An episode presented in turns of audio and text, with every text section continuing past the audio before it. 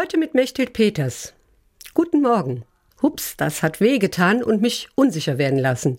Im Sommer hatte ich einen Beitrag fürs Radio gemacht über Tierliebe, die sich nicht nur auf Haustiere erstrecken soll, sondern auch auf die sogenannten Nutztiere.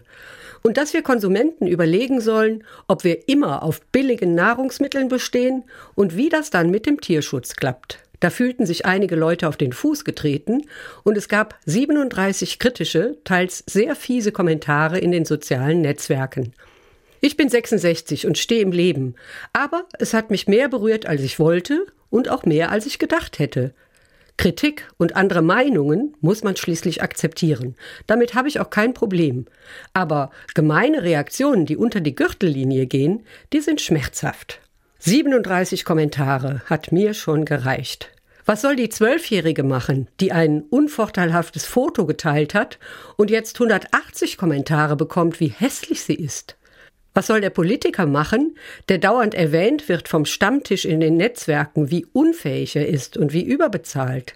Was sollen die Lehrerinnen machen und die Lehrer, die diesen verachtenswerten Urlauberberuf ausüben? Jeder Kritiker weiß es besser, weil jeder in der Schule blöde Lehrer kannte.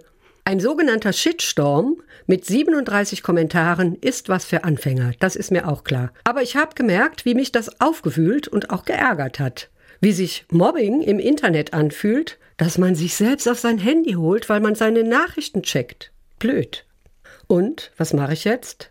Mich nur noch in der realen Welt bewegen? Keinen Standpunkt mehr beziehen, weil das Kritik und Hetze auslösen kann?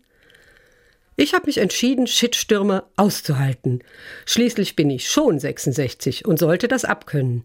Aus meinen Standpunkten werde ich keinen Hehl machen und mich nicht einschüchtern lassen. Diskutieren kann man immer, aber bitte mit Respekt vor den anderen. Mechthild Peters, Kirchwald, Katholische Kirche.